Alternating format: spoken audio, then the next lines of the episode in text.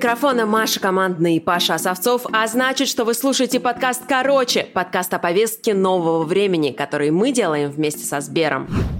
Сегодня мы с Пашей будем говорить о том, в чем мы, признаюсь честно, совсем не разбираемся. Зато тем интереснее. Объяснять, как устроена пенсионная система в нашей стране, нам будет Александр Зарецкий, эксперт Национальной ассоциации негосударственных пенсионных фондов. И знаете, я вам хочу сказать следующее. Вот иногда кажется, что какая-то тема тебя совсем не касается. Ну, мол, нам слегка за 30, подумаем о пенсии лет через 30-35. 5. И вот этот подход, на наш взгляд, неверный, потому что иногда можно вообще не заметить, как эти самые 30 лет пролетят. Так что выпуск про пенсионную систему советуем послушать всем. И тем, кому только-только стукнуло 20, и тем, кому уже хорошенько за 50. Кстати, с 1 января 2023 года Пенсионный фонд России и Фонд социального страхования объединили в Социальный фонд России.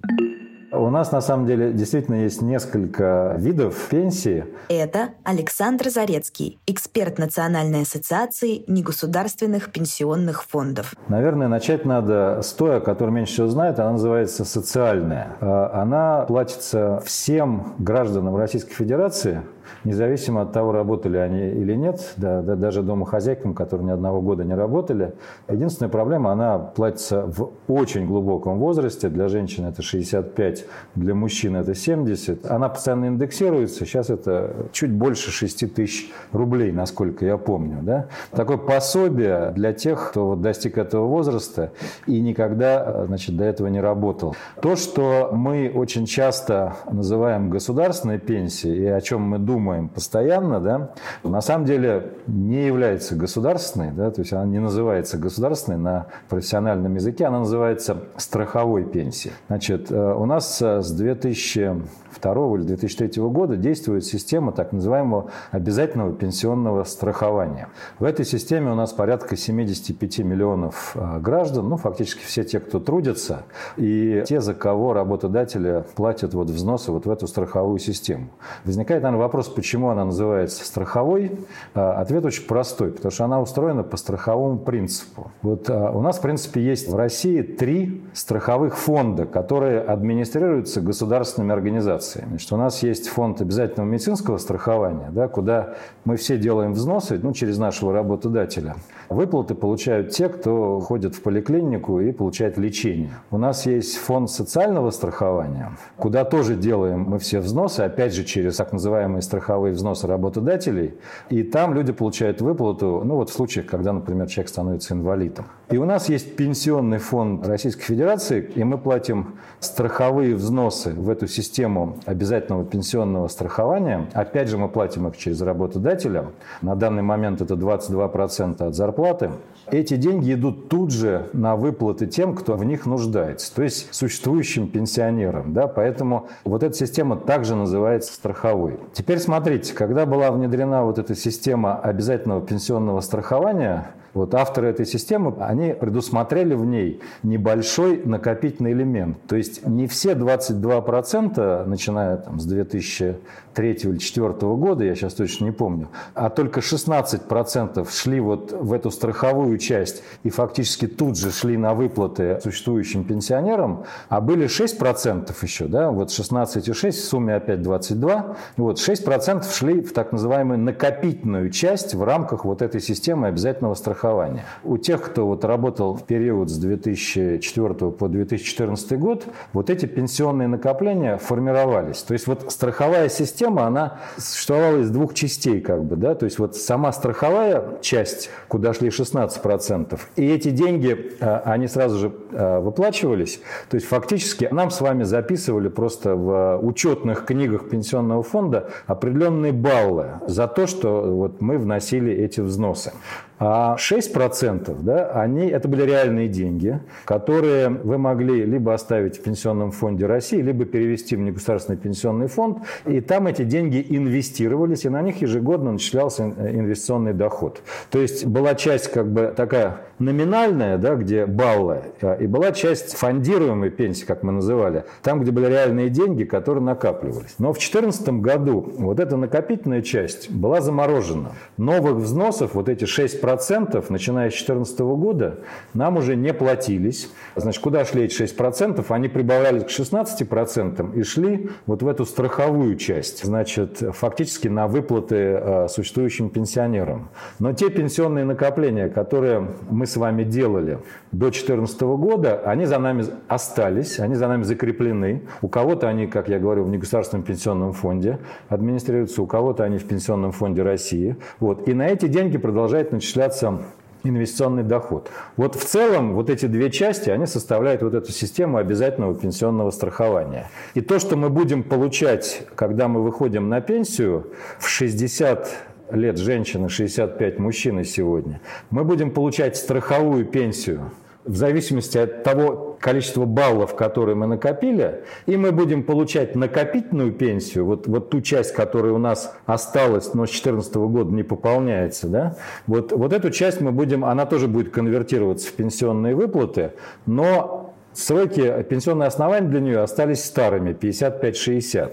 Вот такая сложная система. Слушайте, она специально так устроена, чтобы в ней было сложно разобраться? Потому что я вам скажу, скажу так, я понимаю, что чтобы понять, что происходит, мне надо будет послушать подкаст. То есть я сейчас услышал это первый раз, и потом мне надо будет сесть, разобраться, еще раз послушать. Ну, то есть мне кажется, что это дико сложно. Павел, соглашусь. Дело в том, что пенсионная система в любой стране это достаточно длинная тема, да, то есть э, она как бы преследует человека на, так сказать, периоде всей его жизни. И так как демография меняется, экономические ситуации меняются в странах, то вот эта система, она постоянно как бы развивается и меняется. Поэтому так сложно она устроена не только у нас, она также сложно устроена и во многих других странах. давайте попробуем ее упростить. Учитывая, что вот эта накопительная часть, да, она фактически уже заморожена, и там сформированы очень небольшие средства э, у каждого человека, то я бы про нее вообще забыл. Потому что она не будет оказывать какого-то существенного влияния на ту страховую пенсию, которую мы будем с вами получать, когда достигнем возраста 60-65. Да?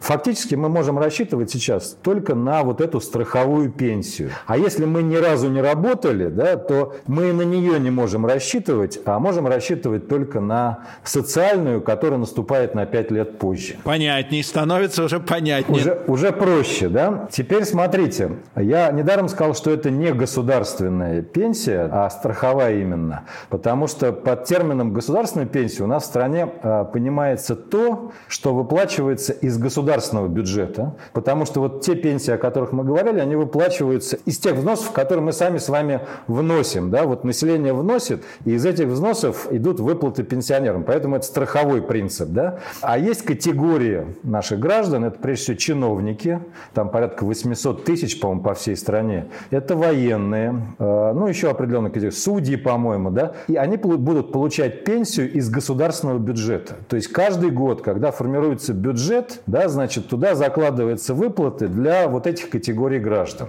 Вот. И поэтому это называется государственная пенсия. У меня в связи с этим есть вопрос. Я на самом деле только сейчас об этом впервые задумалась, правильно я понимаю, что, условно говоря, сейчас пенсия выплачивается на деньги тех людей, которые сейчас работают. Я всегда думала, что мы всю жизнь работаем и делаем эти взносы, пенсионный фонд, для того, чтобы, когда мы достигнем определенного возраста, нам эти деньги возвращались. Но что-то как-то, по-моему, я ошибалась. Мария, конечно, вы абсолютно правильно говорите, да, вы ошибались. Вот. А, это так называемая а, распределительная система, система, по-английски она еще называется pay as you go, да, то есть это система как бы солидарности поколений, то есть существующее поколение, фактически работающее поколение, оплачивает пенсию для предыдущего поколения, которое сейчас находится в пенсионном возрасте. Вот так устроены распределительные системы. На самом деле они появились еще в конце 19 века, там одним из авторов считается Бисмарк в Германии, да, и эти системы, в общем, получили серьезное распространение в 20 веке. На самом деле до 20 века, значит, наверное, пенсионные темы вообще были не актуальны, потому что продолжительность жизни была такая, что люди умирали раньше, да, то есть еще в работоспособном возрасте, так скажем, да. И вот только это в 20 веке, когда продолжительность жизни сильно выросла, да, возникла вот эта проблема, что люди перестают или не могут работать, но еще достаточно долго живут, да, и им нужны какие-то средства для того, чтобы их поддерживать на этом периоде жизни. Поэтому появились вот такие системы. Я сейчас скажу свою любимую фразу. Ничего себе!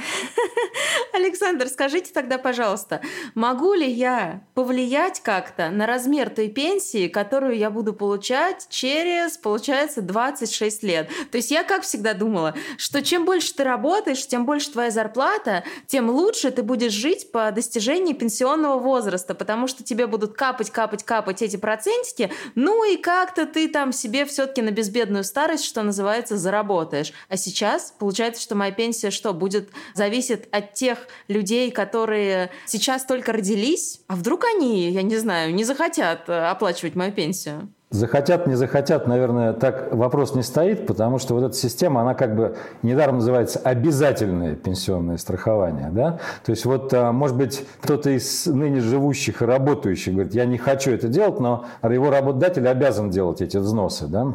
Вот. Другое дело, что вот эта вот распределительная система, она не для всех хороша. Да? Вот если посмотреть на среднюю пенсию, которая у нас сейчас, это порядка 20 тысяч рублей, я имею в виду страховую пенсию, да, вот получают ныне действующие э, пенсионеры. Для низкообеспеченных категорий населения, да, у тех людей, у которых низкие зарплаты, ну, например, не знаю, 30 тысяч рублей в месяц, такая пенсия страховая, которую они будут получать, она составляет все-таки там более 50% от их дохода, и это считается еще более-менее приличным. Это называется у нас коэффициент замещения, да, то есть сколько ты получаешь пенсии значит, в отношении к тому доходу, который у тебя был там, за последние годы перед тем, как ты вышел на пенсию. Но э, если мы берем э, людей с более высокими доходами, ну, например, там 75 тысяч рублей и выше в месяц, то здесь вот этот коэффициент замещения начинает катастрофически падать. У кого-то он на уровне 30%, у кого-то на уровне 20, у кого-то даже на уровне 10%. Да? То есть фактически распределительная система, она э, несет в себе такой элемент уравниловки, когда более высокооплачиваемые люди они фактически через вот взносы, которые за них платит работодатель, они фактически датируют права на будущую пенсию для низкодоходных категорий населения. И фактически получается такая ситуация, что, например, да, вот у меня был знакомый, который был вице-президентом крупной такой российской компании, да, и, значит, когда он вышел на пенсию, он, он сказал, Александр, говорит, я не понимаю, почему там, у меня пенсия, там, ну, на тот момент, это было там, 15 лет назад, у него пенсия была порядка 20 тысяч рублей, а его супруги, которая работала 5 или 10 лет всего в своей жизни, да, и была низкодоходным специалистом, значит, у нее пенсия была 15 тысяч рублей. Да. Вот это та самая уравниловка, когда, в общем-то, средняя пенсия, она не отражает доходы вот определенной части населения, которые будут ее получать. Сейчас не так, что ли? Вот эта уравнительная система, она больше не действует? Нет, эта уравнительная система продолжает действовать, потому что, смотрите, что происходит. Как я вам говорил, когда работодатель за вас платит страховые взносы, то эти деньги идут на выплаты текущим пенсионерам, а вам записываются баллы. И в зависимости, вот так, так называемые пенсионные баллы, и в зависимости от того, сколько вы баллов накопите к вашему пенсионному возрасту, вам будет рассчитана ваша пенсия. Так вот, вот эти баллы, максимум, что вы можете заработать за год, это 10 баллов сегодня. И эти 10 баллов вы заработаете, если ваша зарплата сегодня 100 тысяч рублей в месяц. Вот если ваша зарплата будет миллион рублей в месяц, то вы все равно за год накопите только эти 10 баллов. Понимаете? То есть, а если ваша зарплата 200, 300 тысяч, это все равно уже, да? То есть вы максимум можете, вот есть потолок, который вы можете накопить за год. Поэтому, условно говоря, человек, который получает миллион рублей в месяц, и человек, который получает 100 тысяч рублей в месяц, вот у них будет одна и та же пенсия. На мой взгляд, это нехорошо. Это нехорошо и неправильно, но, но понятно, мы поняли, это так. Паш, ты хотя бы на зарплате сидел не так давно. А я с 2017 года индивидуальный предприниматель. И сколько заработала, столько заработала. У ИПшников как дела с пенсией обстоят? И где мне эти баллы посмотреть, сколько я вообще баллов каждый год набираю? Ну, вы как ИПшник налоги платите? Конечно, плачу. Сколько это в, в процентах или даже в абсолютных цифрах? Я на упрощенке. Нет, цифры-то я вам называть сейчас не буду. Что вы, Александр? Это, это как если бы меня спросили, какой у меня рост и сколько я вешу. Вам надо смотреть, сколько из этой упрощенки да, у вас идет социальных взносов в пенсионный фонд. Как я вам уже сказал, да, вот э, в зависимости от этих э, взносов, да, и вам начисляются баллы для расчета вашей будущей пенсии. Но я не могу зайти, например, на какой-нибудь сайт, вбить там туда свое имя, фамилию, отчество, паспортные данные и тупо посмотреть, вот просто узнать эту цифру. Вы это можете сделать. Во-первых, через сайт госуслуги вы можете получить выписку из Пенсионного фонда России. Причем она сейчас достаточно быстро приходит. Это такой многостраничный документ, достаточно сложный. И там а, написано все. Там ваш стаж, сколько взносов за вас было уже уплачено в пенсионный фонд. Там есть вот это вот накопительная пенсия, которую вы могли формировать, если вы делали отчисления вот до 2014 года. Вот, там вся эта информация есть. Если вы хотите более простой вариант, приложение Сбербанк онлайн сделал так называемую пенсионную витрину, да, где вы можете зайти и в достаточно простой форме увидеть, какие у вас уже права на страховую пенсию, то есть сколько баллов, условно говоря, вы заработали, да, сколько у вас сформировано накопительной пенсии и где она находится. Вот. И также, если у вас есть какие-то э, дополнительные ваши личные пенсионные программы, они там тоже отражаются. В общем, вот такой хороший инструмент в Сбербанк онлайн. Я очень рекомендую, там все очень просто и доходчиво написано. Паш, ты уже зашел в приложение Сбер онлайн? Я хочу зайти и понять, я вот как самозанятый последние два с половиной года, я хочу понять, у меня вообще какая-то пенсия в связи с моей самозанятостью планируется или можно на нее не рассчитывать? Как у самозанятыми обстоят дела? С самозанятыми э, вы тоже там платите какие-то упрощенные системы налогообложения, но это не социальный взнос. То есть для того, чтобы формировать вашу вот будущую страховую пенсию, вам нужно заключить договор с Пенсионным фондом России и делать туда взносы самостоятельно. Значит, в зависимости от того, какие взносы вы будете делать, значит, там будут формироваться вот эти баллы. Да? То есть вам нужно дополнительно делать взносы за себя в Пенсионный фонд России. Все самостоятельно. Я понял. Буду разбираться. Как хорошо, что мы записываем этот подкаст, э, потому что я этого не знал.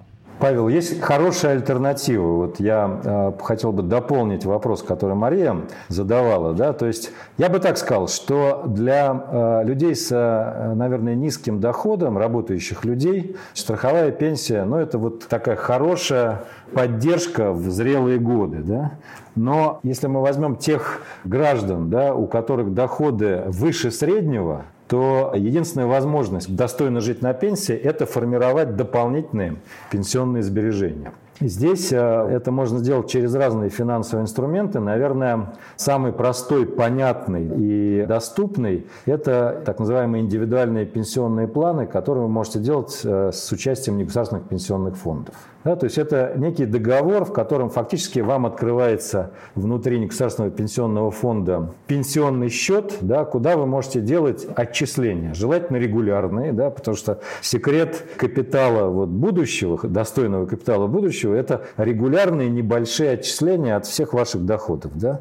Значит, эти деньги пенсионный фонд инвестирует, и на них начисляется ежегодный инвестиционный доход. Помимо этого у вас есть еще налоговые льготы а, по налогу на доходы физических лиц, то есть вы можете те взносы, которые вы делаете, в, на этот пенсионный счет, вы можете э, на них уменьшать свою налогооблагаемую базу. И таким образом вы будете, так сказать, консервативно и регулярно формировать вот эти вот сбережения на будущее. Ну, помимо этого, конечно, это можно сделать через другие финансовые инструменты, там, начиная от депозитов в банке, заканчивая какими-то инвестициями. Вот. Но российский финансовый рынок предлагает, наверное, самый простой и надежный и защищенный инструмент, такой как индивидуальные пенсионные пенсионные планы негосударственных пенсионных фондов. Вы знаете, а я зашла тем временем в приложение Сбербанк онлайн. Действительно, у меня на главной странице, вот если немножко вниз промотать, Там идет, значит, вклады, счета, безопасность, кредиты, цели, инвестиции и дальше пенсии. Я никогда не обращала внимания на этот функционал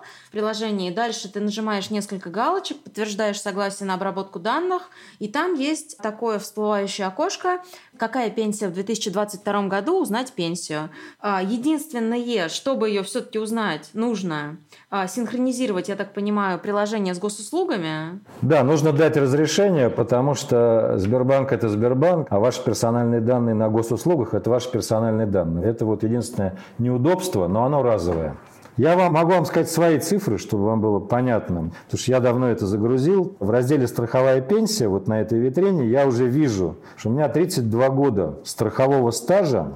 За эти 32 года я накопил 204 балла и здесь вот э, тут же вот на этом экране мне показывается формула, из которой вытекает, что вот если бы я сегодня выходил на пенсию, то моя страховая пенсия составила бы 31 386 рублей. Э, это значительно больше, чем средняя пенсия по России, но это гораздо меньше, чем э, тот доход, к которому я привык. Но тем не менее, каким-то образом вы смогли сделать так, чтобы у вас была пенсия выше среднего?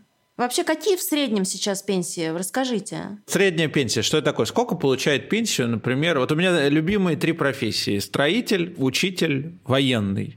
Сколько эти люди получают? Слушайте, ну давайте говорить так, что про военных мы уже говорили, что у них государственная пенсия, которая зависит от, э, вот, которая не попадает вот эту в систему страхования, да, она зависит там от их звания, от того, сколько человек служил и так далее и тому подобное. Средняя пенсия, да, это э, то, что получают, ну, берутся все пенсионеры, условно говоря, да, и усредняется их значение. Моя пенсия, она отражает то, что я получал хорошую зарплату все год, пока я работал. Но вот как мы с вами говорили, то есть если ваша зарплата сегодня 100 тысяч рублей и больше, да, вот, наверное, на такую пенсию с поправкой на то, что там она будет индексирована, да, значит, в будущем, вы можете рассчитывать. Если ваша э, зарплата сегодня, да, например, 50 тысяч рублей, да, то, наверное, эта пенсия будет значительно меньше. Поэтому я думаю, что средняя пенсия сегодня, вот эти вот 19 тысяч рублей, она отражает сегодня среднюю зарплату по стране, которая у нас находится в размере где-то там 50-60 тысяч рублей.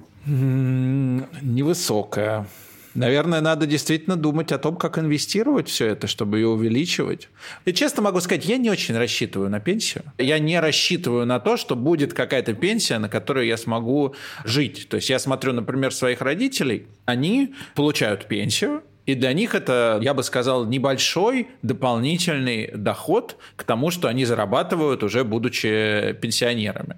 При этом, я не знаю, как в других странах обстоят дела, но мне кажется, что вообще история с тем, что нужно инвестировать деньги. Вот у нас был подкаст про инвестиции еще в прошлом году записан, и я э, после этого понял, что чтобы обеспечить э, себя в э, преклонном возрасте, нужно думать об инвестициях. То есть просто рассчитывать на пенсию не стоит. Да, но с другой стороны, извините, мне сейчас так стыдно, потому что в этом выпуске подкаста про инвестиции, о котором говорит Паша, я так топила за то, что нужно покупать акции, нужно обязательно инвестировать. И на самом деле я очень много денег потеряла на акциях, и сейчас я, например, не считаю, что там инвестировать в акции – это хорошая идея, потому что, ну, большая часть моих акций просто обесценилась. Браво, Мария, вы очень хорошую тему подняли. Вот, э, Павел, вы тоже. Давайте я прежде всего прокомментирую по поводу других стран и надежда на вот так называемую государственную пенсию, еще раз повторяю, она на самом деле не является государственной, а страховой. Я думаю, что вот эти проблемы с тем, что ее недостаточно для большого так сказать, числа граждан той или иной страны, это более-менее справедливо для большинства стран в этом мире. Есть несколько причин. Наверное, самое главное – это демографическая причина. Люди действительно реально стали жить дольше. И если у тебя пенсионный возраст, там, как у нас раньше был, например, 60 лет, а человек в среднем сегодня, если доживает до 60 лет, он живет в среднем где-то еще 20 лет. Да? И из-за этой проблемы тянет сразу другая, что соотношение работающих и пенсионеров в развитых странах, ну и включая Россию, оно растет в пользу пенсионеров. Да? То есть я там видел прогнозы, что там к 2050 году, чуть ли там не в Германии, например, будет там на одного работающего один пенсионер. И вы понимаете, что там не может один работающий да, содержать достойно еще одного пенсионера, то есть из своих налогов. Да? Это очень сложно. Поэтому распределительные системы во всем мире, они переживают кризис с той точки зрения, что они уже не удовлетворяют потребностям тех людей, которые вот достаточно долго работают и хорошо зарабатывают. Поэтому вот на большинстве развитых стран, это Америка, это Западная Европа, уже работают параллельно с вот этой вот государственной системой распределительной пенсии, существуют возможности для то, что мы называем дополнительных или добровольных пенсионных программ.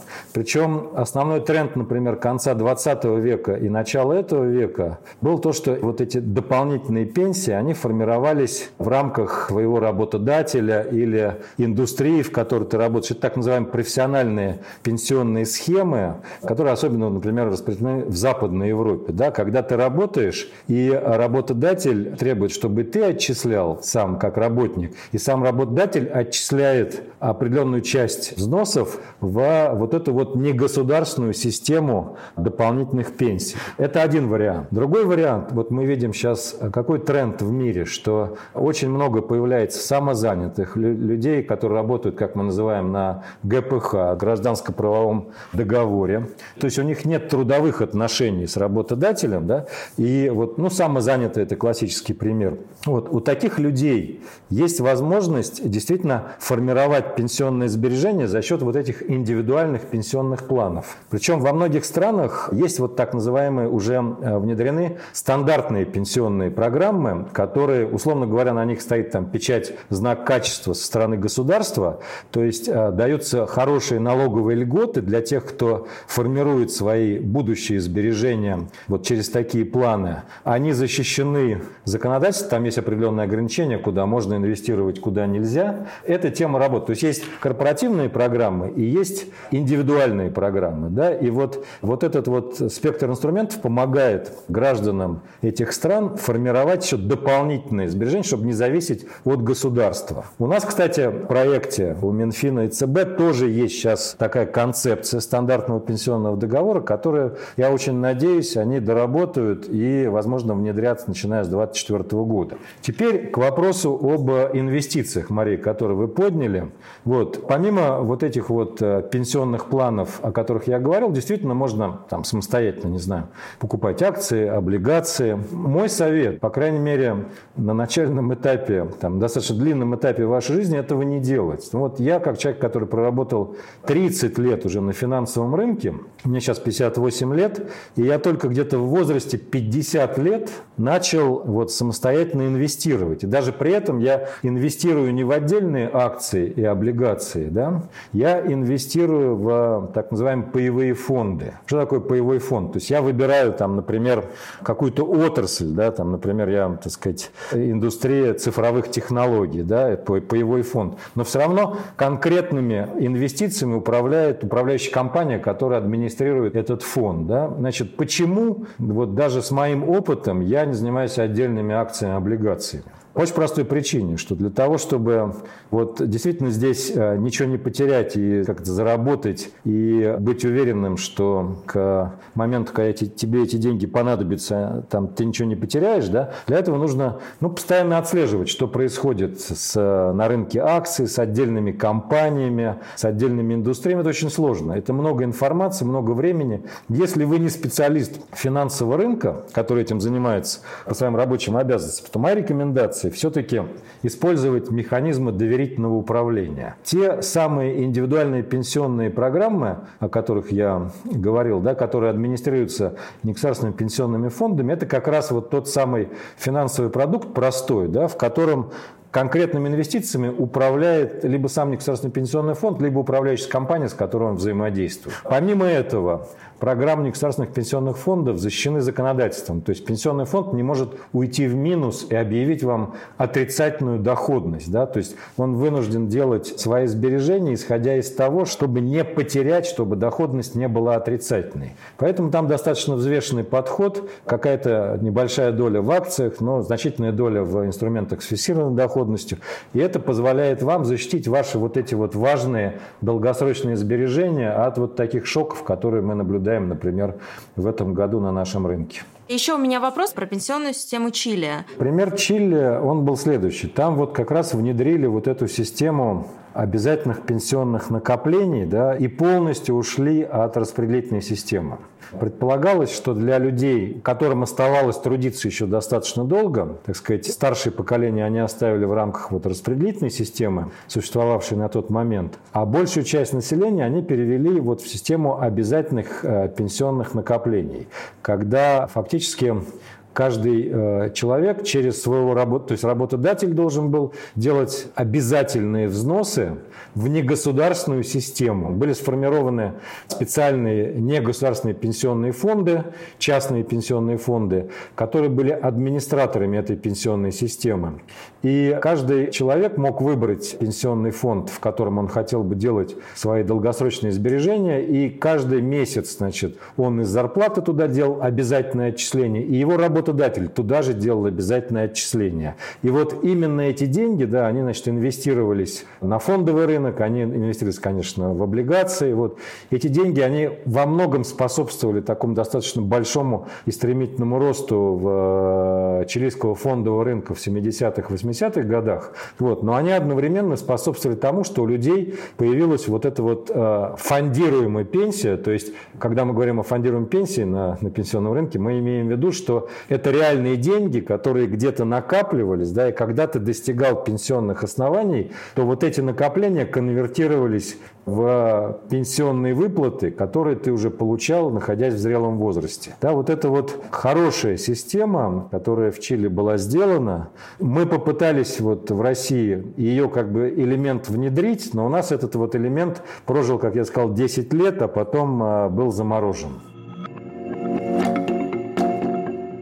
Можете э, объяснить вот простым языком, что произошло с пенсиями в России э, в 91-м, в 2014 и в 2019 годах? когда была пенсионная реформа. Потому что я вижу, когда готовился к выпуску, я видел эти цифры, что явно что-то происходит.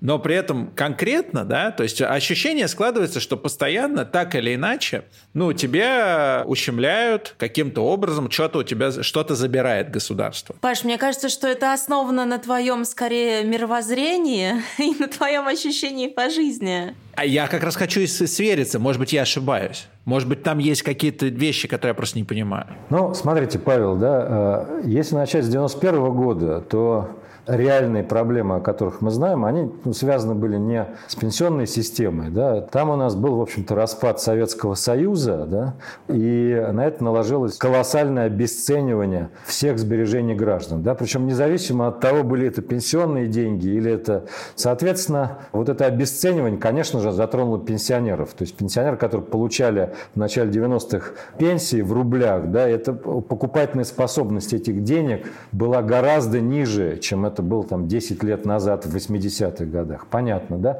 Поэтому я бы не стал сейчас вот... Э, я бы выделил эту историю 91 -го года отдельно, потому что ну, такие истории происходят э, там раз в сто лет, наверное.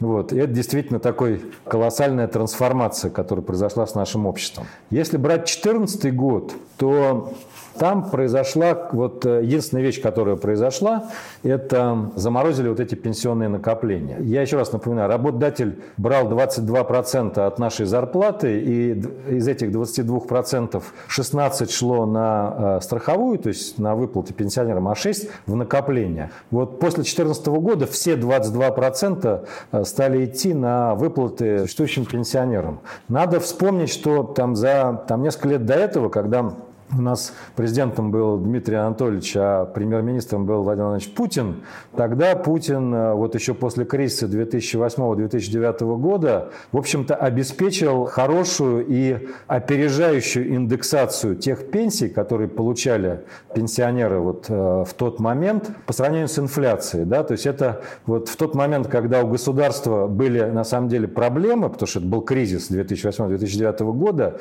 пенсии индексировались опережающими темпами темпами. И вот, видимо, исходя из этого, да, что вот понадобилось больше денег на вот эту вот э, индексацию, которую государство объявляло, вот, в 2014 году было принято решение, что и 6%, которые мы раньше платили в накопительную часть, они тоже шли на вот э, то, чтобы обеспечить э, существующих пенсионеров. Поэтому можно сказать, что для пенсионеров, которые получали пенсии в десятых годах этого столетия, да, ну, ситуация была, в общем-то, даже позитивный, потому что вот этот коэффициент замещения, о котором я говорил, он вот за это десятилетие он достиг своего максимума, там 35% он был, по-моему, да. Это, конечно, все равно очень мало по сравнению с международными стандартами, но тем не менее.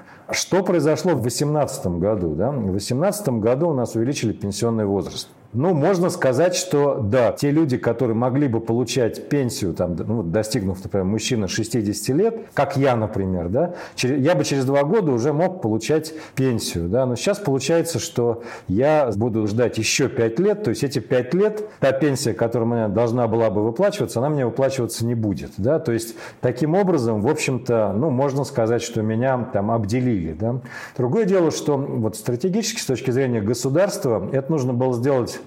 уже в 2000-х годах, потому что, опять же, еще раз повторяю, сильно выросла продолжительность жизни, и эта мера назрела еще в 2000-х годах, э, и ее надо было тогда э, делать, но государство тогда решило этого не делать, потому что тогда были доходы хорошие, там, нефтегазовые, и решили пока повременить. И, к сожалению, как всегда, вот неприятные решения, они происходят в не самое приятное время. Да? 18 год, наверное, был не самое лучшее время для того, чтобы это объявлять. Но назрело то, что называется. Ну, я помню, что многие тогда говорили, э, в том числе и, в общем, не про государственные спикеры, они говорили, что это выбора другого нет. То есть это не, не то, чтобы есть какие-то альтернативы этому решению.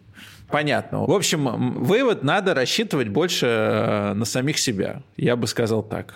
И это нормально, абсолютно ответственно. И на паевые фонды, Паш. Ну, паевые фонды, кстати, да, паевые фонды, это, соглашусь, да, мне кажется, очень многие тоже ответственные люди, они инвестируют именно в паевые фонды. Мой любимый анекдот из времен Советского Союза еще, как человек заходит в автобус и покупает два билета. Ему говорят, зачем ты два билета купил? Он говорит, ну, если я один потеряю, а вдруг контролер, да, а у меня будет второй. Он говорит, а если ты второй потеряешь? Он говорит, а, а у меня вообще проездной. Вот так, вот так, так и же... жить надо. Именно, да. Вот так же и с пенсией. Потому что многие говорят о том, что мне будут дети помогать. Кто-то говорит, что а вот я лучше там куплю квартиру и буду ее сдавать на эти деньги жить. Я бы сказал, что это вот, э, наверное, те билеты, которые у вас могут быть, да. Но желательно все-таки, э, если у вас есть возможность, если у вас есть доходы, которые позволяют делать регулярные сбережения, желательно эти сбережения сбережения делать, да, вот, и там, если у вас там и дети будут помогать, и это самое, и квартира будет, значит, которую вы можете сдавать, тем не менее у вас будет проездной в виде там вашей дополнительной пенсии, которую вы будете получать из собственных сбережений. Да, я как раз хотела спросить про то, как в ближайшее время наша пенсионная система может трансформироваться, потому что ощущение, что в принципе это такой монолит, да, но мы сегодня обсуждали, что то в таком году все изменилось, то в таком году все изменилось, то вот вы говорите, что будут в 2024 году какие-то изменения вноситься. Вот как вы думаете, там, через 10-20 лет, как будет устроена пенсионная система, и есть ли вообще такое понятие, как идеальная пенсионная система? Идеальная пенсионная система, я, честно говоря, не знаю, существует ли она, наверное, нету, да, вообще идеального в мире не существует. Вот. А вопрос очень хороший. Действительно, большинство стран развитых, да, они уже уже перешли, как я вам сказал, то есть они перенесли баланс с распределительной системы, за которую отвечает государство, да, на вот эти вот э, частные пенсионные системы, да, то есть э, обязав либо частный бизнес в лице работодателя, либо самих людей формировать свои долгосрочные пенсионные сбережения. А государство дает им только определенные льготы, да, и в некоторых случаях даже софинансирование. Да, вот такие схемы тоже есть, когда государство в ваш личный пенсионный план делает определенные стимулирующие взносы, чтобы вы этот план продолжали и делали, так сказать, и делали отчисления туда регулярно. Вот у нас а, государство, конечно, долго сопротивлялось, потому что всегда наше правительство подчеркивало, что мы социальное государство, что мы несем ответственность за наших пенсионеров, и вот этот вот патернализм, он всегда был свойственен. Мы слышали его с высоких трибун, мы слышали его в масс-медиа, и было очень сложно в какой-то момент сказать, вы знаете, ситуация поменялась, она действительно поменялась за последние 30 лет, прежде всего, еще раз повторяю, в силу демографии, да, вот, и нужно уже было говорить людям, что, значит, ситуация поменялась, и давайте как бы мы не будем рассчитывать только на вот эту государственную систему распределительной пенсии, а давайте будем переносить центр тяжести все-таки на то, чтобы помогать людям формировать собственные сбережения. После замораживания вот этой системы пенсионных накоплений в 2014 году фактически и Минфин, и ЦБ стали поднимать эту тему, и было три подхода к снаряду, да, когда, в общем, разрабатывались концепции вот этих вот добровольных пенсионных сбережений, которые должны были бы делать граждане, а государство помогало бы налоговым стимулированием и софинансированием.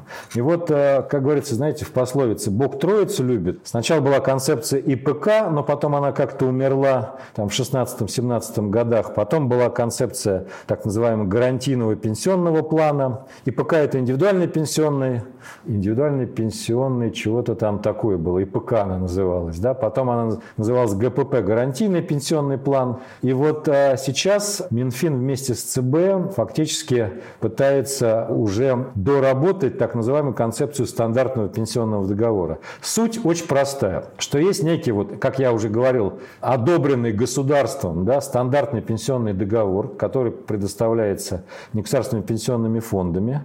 И для этого пенсионного договора есть очень хорошие налоговые стимулы, приблизительно такие, какие сегодня существуют для ИИСов. Вы, если вот по инвестициям ведете подкаст, вы знаете, что такое ИИСы. Да? По ним налоговый вычет до 400 тысяч рублей в год. Это достаточно высокий налоговый вычет. И для вот этого стандартного пенсионного договора, возможно, будет предусмотрена система софинансирования. Когда, условно говоря, ты платишь, делаешь тысячу рублей взноса, государство делает также тысячу рублей взнос, софинансируя эту пенсионную программу, чтобы стимулировать граждан. Вот на наш взгляд, на мой взгляд, да, эта система очень важна. Очень хотелось бы, чтобы она реализовалась. И это действительно даст возможность и, э, и гражданам, и их работодателям вот, обеспечить формирование вот этих дополнительных пенсионных сбережений. Я в который раз убеждаюсь, что самое главное – это осведомленность, так скажем. То есть если ты в курсе, если ты изучаешь, если ты какие-то движения стараешься сам предпринимать, то все, в принципе, у тебя будет нормально. И пенсия у тебя тоже будет достойная. Потому что ты сам ее себе создашь. На самом деле, мне очень э, кажется э, ценным то, что Александр рассказал. То есть, по сути, у нас вообще есть всегда проблема у нашего государства. Они даже если делают правильные вещи, они очень плохо умеют об этом рассказывать.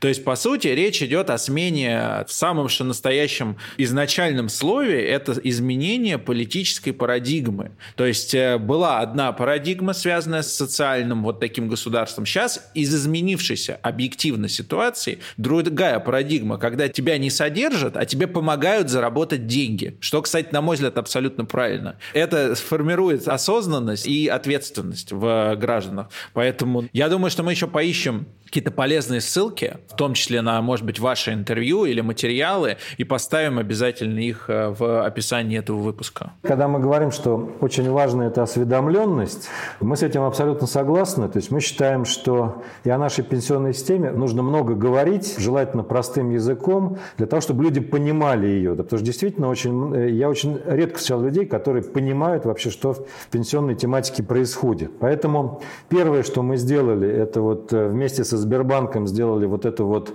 достаточно простую пенсионную витрину, которая очень просто раскладывает вот всю вашу пенсионную картинку личную да, на вот эти составляющие. Страховая пенсия, накопительная пенсия, индивидуальные пенсионные планы. И я очень рекомендую да, вашим слушателям, вот, э, тем, у кого есть приложение Сбербанк онлайн, вот, зайти действительно в этот раздел, загрузить данные со сайта госуслуг и уже начать мониторить, что происходит с вашими пенсионными правами. И э, второй ресурс, который у нас есть, это вот так называемый Сберсова. Вот, там мы поместили большой образовательный контент по пенсионной тематике, где вот все то, о чем я говорил, тоже в простой, понятной, даже визуализированной форме мы также поместили. Поэтому я очень надеюсь, что э, ваши слушатели будут пользоваться этими ресурсами, и у них э, возникнет четкая и понятная картинка.